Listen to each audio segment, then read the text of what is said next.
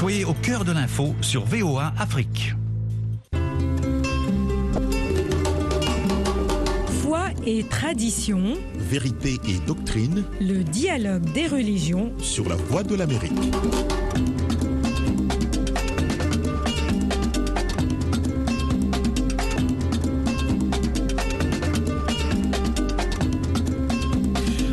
Bonsoir et bienvenue dans ce dialogue des religions. Eric Manilakiza avec vous. Joselle Morissin assure la mise en onde. Ce soir, nous parlons d'un voyage vers la Mecque et vers Riyad. L'expérience de mes deux collègues euh, qui vont euh, partager avec vous, avec nous, euh, leurs impressions et le, le, pèlerinage à la Mecque, appelé le Hajj en arabe, est l'un des cinq piliers de l'islam et constitue une expérience spirituelle majeure pour les musulmans du monde entier. Pour les musulmans, ce voyage est une occasion de renouveler leur engagement envers leur foi, de se rapprocher de Dieu et de se connecter avec d'autres croyants de différentes cultures et nationalités. Et chaque année, il y a des millions de pèlerins qui se rendent à la Mecque pour accomplir les rites du Hajj qui remontent à l'époque du prophète Mahomet. Je suis dans ce studio avec Kadiatou Traoré. Bonsoir Kadi. Bonsoir Eric et bonsoir à tous les auditeurs de Dialogue Religion de la Voix de l'Amérique. Euh, je suis très très heureuse encore de retourner là sur le plateau de partager la petite expérience que j'ai eue pendant mon passage à la Mecque. Merci Kadi pour avoir accepté notre invitation. Nous sommes également avec Timothée Donangma qui a visité Riyad euh, il y a quelques mois. Euh, Timothée, bonsoir. Bonsoir Eric et bonsoir à tous les auditeurs. Vous n'étiez pas parti pour le pèlerinage? Non, en tant que chrétien, bon, c'est pas permis d'aller à la Mecque, mais moi j'ai été plutôt à Riyad, la capitale de l'Arabie Saoudite. Justement, mais une occasion unique de découvrir les lieux saints de l'islam, n'est-ce pas, et de vous immerger dans une culture riche en tradition et en histoire. Oui, pour ce qui est des lieux saints, on va laisser euh, Kadi en parler puisque c'est elle qui a visité les lieux saints de l'islam en Arabie Saoudite. En ce qui me concerne, je n'avais jamais pensé euh, visiter l'Arabie Saoudite. Quand on parle du Moyen-Orient, on voit surtout le Koweït, on voit Dubaï. Euh, mais pour les non-musulmans, l'Arabie saoudite, euh, c'est presque euh, un sens interdit en quelque sorte. Mais l'occasion nous a été donnée avec ma famille de visiter Riyad, la capitale. Alors, il se trouve que en 2020, notre fille aînée, qui est diplomate, a été affectée à l'ambassade américaine à Riyad. Donc c'est ainsi que, avec toute la famille, mon épouse et nos trois autres enfants, nous sommes allés passer deux semaines pour moi et notre grand-fils et un mois pour le reste de la famille à Riyad. Ah oui. Et vos impressions générales sur la ville de Riyad Alors, euh, il faut d'abord dire que on, on ne savait pas trop à quoi s'attendre. Euh, mais mon épouse et ma petite fille ont acheté des, des voiles et tout pour être euh, prêtes à, à toute situation. Et il faut déjà dire que nous avions passé la nuit à, à, à, en Turquie, à Istanbul. Et au décollage d'Istanbul, déjà, on entend dans les haut-parleurs de euh, l'avion les, les, les, prières musulmanes et religieuses et, et tout. Donc, bon, on, on s'attendait pas à, quelque chose en particulier. On savait que c'était c'était un pays conservateur sous bien d'aspects, mais on, a été, je dois l'avouer, agréablement surpris à, l'arrivée, à commencer par euh, l'aéroport où nous avons été accueillis par une, une jeune fille une jeune policière des, des, frontières qui a d'ailleurs étudié ici aux États-Unis, donc elle euh, parle parfaitement l'anglais. Elle nous a tout de suite mis à l'aise et puis bon, on a très rapidement euh, remplir les formalités. Et même en sortant, les, les, autres policiers qui étaient là, quand ils ont su que nous venions des États-Unis, tout le monde voulait nous parler en anglais. Donc, ça nous a beaucoup détendu. Et c'est comme ça que nous sommes allés à Riyad. Kadiatou, comment as-tu ressenti ta première visite à la Mecque? Eric, ça c'est une question que, dont la réponse est trop forte pour moi en tant que musulmane. C'était une émotion. D'abord, euh, moi j'ai, c'est de manière assez euh, pas euh, prévue que je suis allée.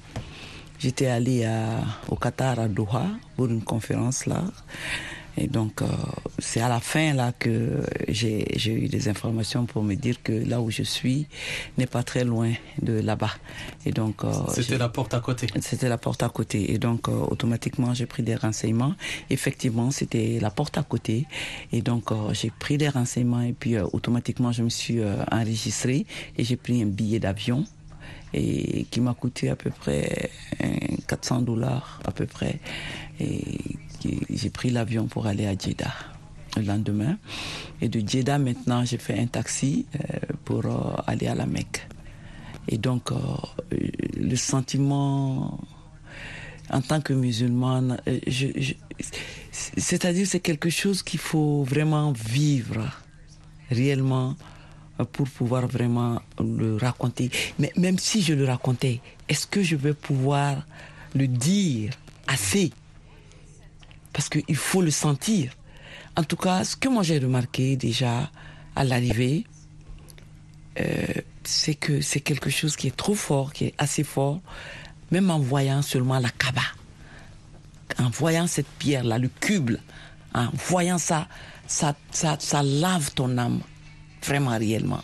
Ce que j'ai ressenti, c'est trop fort. J'ai pas de mots vraiment pour euh, bien l'exprimer, quoi. J'ai pas de mots pour bien l'exprimer. Et en tout cas, c'est quelque chose euh, que tous les musulmans doivent aller voir et, passer par là, quoi. Voilà, c'est ce que je peux dire. Hum.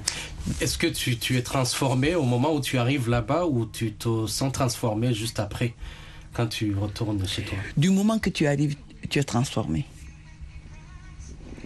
Toi-même, quand j'étais là, là tu, as, tu, me, tu me regardais d'une manière et en me disant que j'ai comme l'impression que tu n'es même plus la, la même personne. Je ne sais pas, peut-être mon accoutrement, j'ai, je me suis couverte, j'ai pris le hijab. Euh, en tout cas, je ne sais pas. Les gens me, me, regardent et puis me disent que tu n'es plus, on, ne sent plus la même euh, personne, quoi. Mais tu, tu n'es pas métamorphosé. non, non, non, non, non, pas du tout, pas du tout pas du tout. Mais quand même, c'est quelque chose euh, qui te ramènera sur la voie d'une certaine sagesse et d'une certaine purification. Hein, euh, comme tous les pèlerinages, quoi. Quand on, va pour faire le pèlerinage, dans le cœur même, euh, le fait même de, prendre l'intention de faire, Dieu même te, te, te met sur une certaine voie et qui, qui, qui vraiment qui t'amène euh, sur une certaine sur la route d'une certaine sagesse quoi. C'est ce que je peux dire. Euh, Tim, euh, toi et ta famille, donc vous avez cette opportunité de vous rendre à Riyad et de vous familiariser avec cette culture saoudienne, et je dirais même qui est dominée par une religion, l'islam tout à fait. différente de, la vôtre, n'est-ce pas? Est-ce que ça vous permet de mieux comprendre les croyances et les pratiques euh, des musulmans? Euh, Alors, Eric, il faut dire que euh, moi, j'ai vécu, j'ai grandi à Garoua, qui est dans le nord du Cameroun et qui est une ville euh, musulmane. Donc, j'ai vécu un milieu musulman, j'ai des amis et même des parents musulmans. Donc, je suis très familier avec la culture musulmane. Je suis très à l'aise en, milieu musulman. Donc, de ce côté-là, il n'y avait pas euh, une, une grande différence par rapport à ce que j'ai vécu euh, en Afrique et même ici euh, avant d'aller à Riyad. Mais comme je l'ai dit, euh, l'accès des deux villes saintes de, de l'islam, à savoir la Mecque et Médine, l'accès est interdit aux non-musulmans et ça c'est la loi saoudienne. Donc là, il n'y a, a, pas de débat du tout. Mhm. mais nous sommes arrivés et nous attendions, en tout cas moi, je m'attendais à une société très conservatrice et, et sous beaucoup d'angles, l'Arabie saoudite l'est toujours. Mais ce qui m'a surpris, c'est que j'ai vu que la loi sur l'habillement des, des, femmes, par exemple, a beaucoup évolué. Nous sommes sortis avec mon épouse et mes filles et elles, n'avaient pas le voile et nous sommes allés dans les supermarchés, nous sommes allés dans les centres commerciaux et tout cela et on n'a pas eu de, problème du tout. Et on nous a fait savoir que la, police des mœurs qui s'occupait de, de, de, ce genre de, de, situation a été dissoute. Donc maintenant, on peut voir à, à Riyad des, euh, des, femmes, euh, des, des, étrangères surtout, parce que les Saoudiennes elles-mêmes, c'est leur tradition, donc elles sont vêtues de ces boubous euh, intégraux là, le hijab, hijab et, et, autres. Mais sinon, on peut croiser beaucoup de, de, de femmes d'autres nationalités, des Éthiopiennes, des Philippines. Il y en a beaucoup là-bas qui, qui travaillent comme, comme nanny, qui travaillent comme ménagères chez les, les, les habitants saoudiens. Et là, on, on, peut les voir. On en a vu, par exemple, à l'aéroport, on a vu une nanny en jean et t-shirt en train de pousser euh, un bébé. Donc, euh, de ce côté-là, les choses ont vraiment changé et je crois que euh, les Saoudiens, les autorités saoudiennes tentent d'ouvrir le pays au monde, d'attirer les touristes. Donc, elles sont en train de changer un peu euh, certaines règles euh, sous certains aspects. Oui, vous avez donc eu l'occasion d'interagir avec euh, des habitants locaux. Comment cela s'est-il déroulé? Bon, il faut dire que c'est pas facile de euh, de croiser les gens comme ça dans la rue parce qu'il fait Riyad c'est dans le désert c'est dans le désert donc il fait extrêmement chaud et les gens passent la plupart du temps à l'intérieur et ce n'est que peut-être le soir vers euh, 21h, 22h qu'on qu peut sortir faire un tour à pied. Et même là, on sent la chaleur qui sort de, du sol. Donc ça fait que les gens restent beaucoup plus à l'intérieur.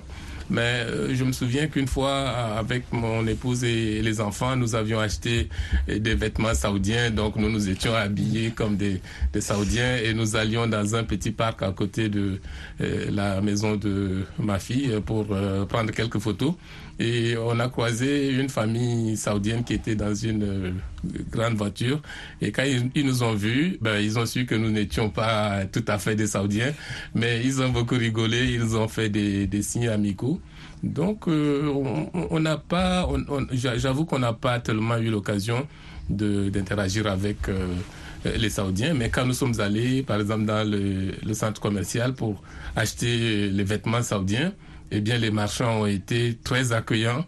Et il y en a même qui nous ont proposé des bouteilles d'eau glacée. Et c'est un geste très apprécié, étant donné la chaleur qu'il fait là-bas. Mmh. Donc, euh, et puis, bon, il faut dire que les Arabes, c'est des commerçants depuis toujours. Donc, euh, ils ont le sens des relations avec euh, les clients et tout ça. Donc, en, en, tout cas, c'est un pays qui, qui mérite le détour. Kadiatou, euh, tu connaissais déjà l'histoire de la Mecque et l'importance de ces lieux saints euh, dans l'islam. Est-ce que ta visite t'a apporté quelque chose de plus? Oui, absolument, parce que même en tant que musulmane, la conception même de, dans, la tête de comment l'Arabie saoudite peut être et même les lieux saints et tout ça, le comportement des gens quand ils font le pèlerinage et tout ça. Elle est, elle, est, elle est tout à fait différente quand tu arrives là-bas. Parce que euh, sur les lieux de, de, pèlerinage, on rencontre toutes sortes de personnes venant de, de, de partout du monde.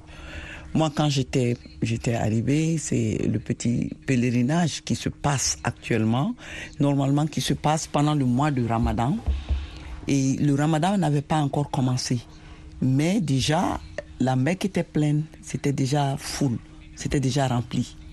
Parce que ça faisait quand même, euh, depuis la pandémie de la Covid, la vraie ouverture là, ça s'est passé cette année. Et donc ça faisait quand même euh, trois ou quatre ans que les gens n'ont pas eu l'occasion. Ils avaient totalement fermé pendant la pandémie.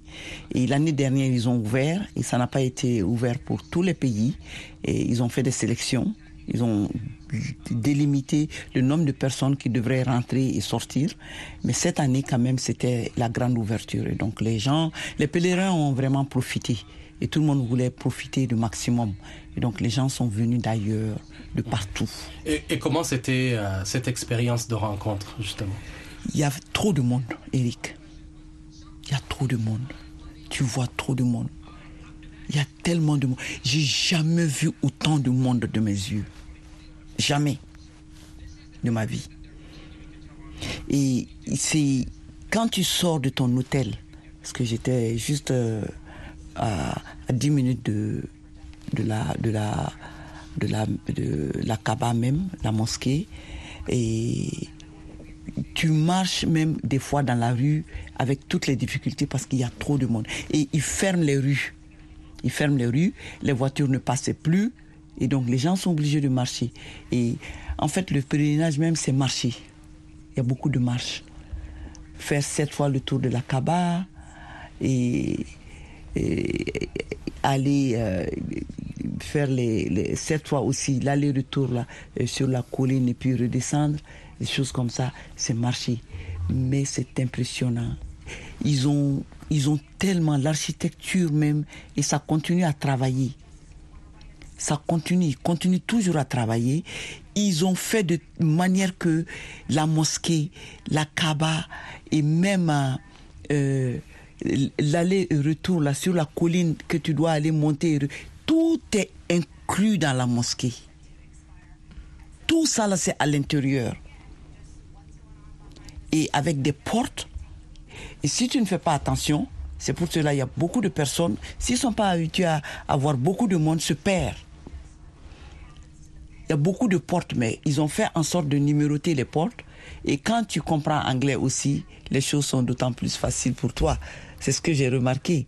Parce que la plupart des gens parlent anglais. Les gardes qui sont là et qui dirigent les gens parlent anglais. Et quand tu te perds, tu, tu parles anglais, tu te retrouves toujours. On a toujours des repères. Mais nos parents qui quittent les villages et qui viennent faire le pèlerinage, on les met comme ça dans une foule pareille. Ils n'ont jamais vu de telle foule. Des fois, ça traumatise des gens et ça, ça les met même dans, des, dans des situations pas, pas commodes, quoi. Pas du tout commodes parce qu'ils n'ont jamais vu de monde comme ça. Et quand ils rentrent comme ça, là, dans la foule, ils se perdent. Et quand ils se perdent, c'est des, des traumatismes qu'ils ont. Il y en a qui, qui passent par là. C'est quelque chose qui est vraiment impressionnant. Le vécu de ça, j'ai vraiment envie de retourner. Oui, euh, Tim, euh, quelles sont les traditions islamiques que vous avez découvertes à Riyad, par exemple? Bon, euh, comme je l'ai dit, j'ai grandi en milieu musulman, tant au Cameroun qu'au Tchad. Donc, euh, je, je, suis assez familier avec euh, la, la, culture euh, musulmane. Il n'y a pas de différence Bon, il y a quand même une différence. Comme je l'ai dit, Riyad, c'est dans le désert dont les gens vivent la plupart du temps à l'intérieur des maisons si bien que c'est difficile de, de, de, croiser les gens. Et, mais ce qui m'a marqué, c'est à l'aube, vers 3 heures, 4 heures du matin, lorsque et on entend les appels à la prière, comme il y a plusieurs, il y a des centaines de mosquées à, à Riyad. Donc, oh, on entend un muezzin lancer l'appel et puis un autre qui lance et, non, et ça se suit. Et quand on, on, se réveille très tôt le matin et qu'on qu écoute ça, il y a quelque chose de, paisible dans, ces appels à la prière. C'est des, voix très posées qui, qui, qui lancent ces appels-là. Et donc, euh, c'est quelque chose qui m'a beaucoup marqué. Donc, comme vous, êtes, vous, vous étiez euh, familier avec l'islam, vous, l'êtes toujours. Euh, votre voyage là-bas n'a pas changé, par exemple, votre perspective sur l'islam et les musulmans. Bon, ce qui a changé, comme je l'ai dit, c'est cette comment dire, ce, ce, cette évolution de la société saoudienne, par exemple, où maintenant c'est assez normal de croiser des gens, des femmes qui n'ont pas, qui ne portent pas le voile, alors que dans le temps, euh, c'était obligatoire pour toute femme qui arrive en Arabie, saoudite, qui, sort dans la rue, à Riyad ou à Jeddah ou partout ailleurs. Euh, les femmes étaient tenues d'être intégralement voilées. Et, ce n'est plus le cas maintenant. Ce n'est plus le cas. Et beaucoup de femmes euh, étrangères s'habillent normalement comme elles le feraient ici à Washington ou à New York. Donc ça, c'est quand même euh, un aspect très intéressant. D'autant plus qu'on on voit que dans, dans, certains pays africains, il y a plutôt cette tendance à, au port du voile et de plus en plus. Mais là, en Arabie Saoudite, euh, je dirais que euh, ce n'est plus obligatoire, en tout cas pas pour les, les étrangères. Et ça, c'est un aspect qui m'a beaucoup marqué. Euh, Kadi, euh, vous dites que euh, c'est un endroit à visiter, il faut aller faire le pèlerinage. Est-ce que vous avez déjà commencé à partager cette expérience avec les membres de ta communauté ou des amis? Absolument. Et moi, je dirais même que j'étais parmi mes amis. J'étais la seule qui n'était pas, pas partie faire ça. Parce que, bon, enfin, je sais pas. Selon la tradition musulmane, on dit que c'est un appel de Dieu. Quand tu n'as pas été appelé par Dieu, tu ne peux pas partir.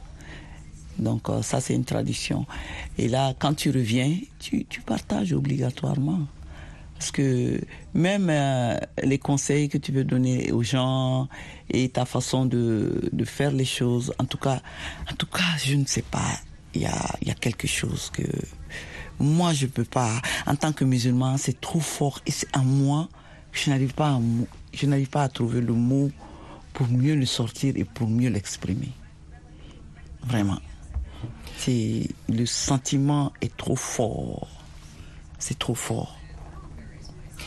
C'est trop fort. Ce que vous avez fait, c'est la Omra, c'est pas le C'est la Omra que j'ai fait. Le Hajj n'est pas encore arrivé. Le Hajj, c'est dans deux mois deux mois et quelques jours après, après euh, le ramadan, ou ça vaut même deux mois environ. Donc euh, ça se célèbre pendant euh, la Tabaski. Mhm. C'est ça le grand âge, le grand pèlerinage, et qui comprend beaucoup de rituels, et plus que la Umrah. Vous voyez? Et, Mais même pendant cette période de Umrah, et quand ils ouvrent pour la Umrah, ils laissent les gens partir sur tous ces lieux et faire tous ces rituels. Mais on appelle le petit pèlerinage parce que dans l'islam, c'est indiqué et pendant une période bien précise que le Hajj doit se faire à telle période. donc euh, c'est un peu différent. Euh, on dit le petit pèlerinage et puis le grand pèlerinage. Il nous reste très peu, de temps avant la fin de notre émission. Euh, Tim, est-ce que vous diriez que votre visite à Riyad a, été aussi une expérience spirituelle? Euh, Bon, disons que oui, oui, quelque part, oui. Euh, voir euh, les, les, enfin, entendre euh, les appels à la prière et tout cela, bon, ça m'a rappelé euh, à, moi aussi que qu'il faut qu'il faut prier, qu'il faut continuer de, de prier. Et donc, vu sous cet angle-là, oui, ça a été un éveil quelque part et aussi bon être là dans le pays qui abrite les deux lieux saints euh, de l'islam et, voir que bon, ce n'est plus le conservatisme d'autrefois, c'est une société qui est en train d'évoluer. Ça, ça, ça m'a aussi beaucoup marqué. sont un, des aspects euh, les plus mémorables que vous gardez de, euh, à votre fait. visite.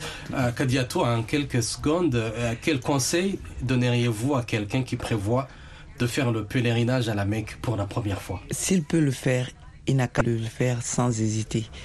L'existence de Dieu, la croyance en Dieu, elle est là et elle est très forte.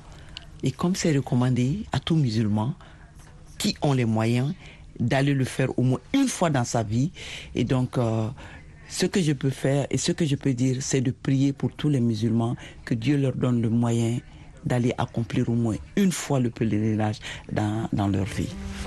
Merci Kadiatou pour votre contribution dans ce dialogue des religions.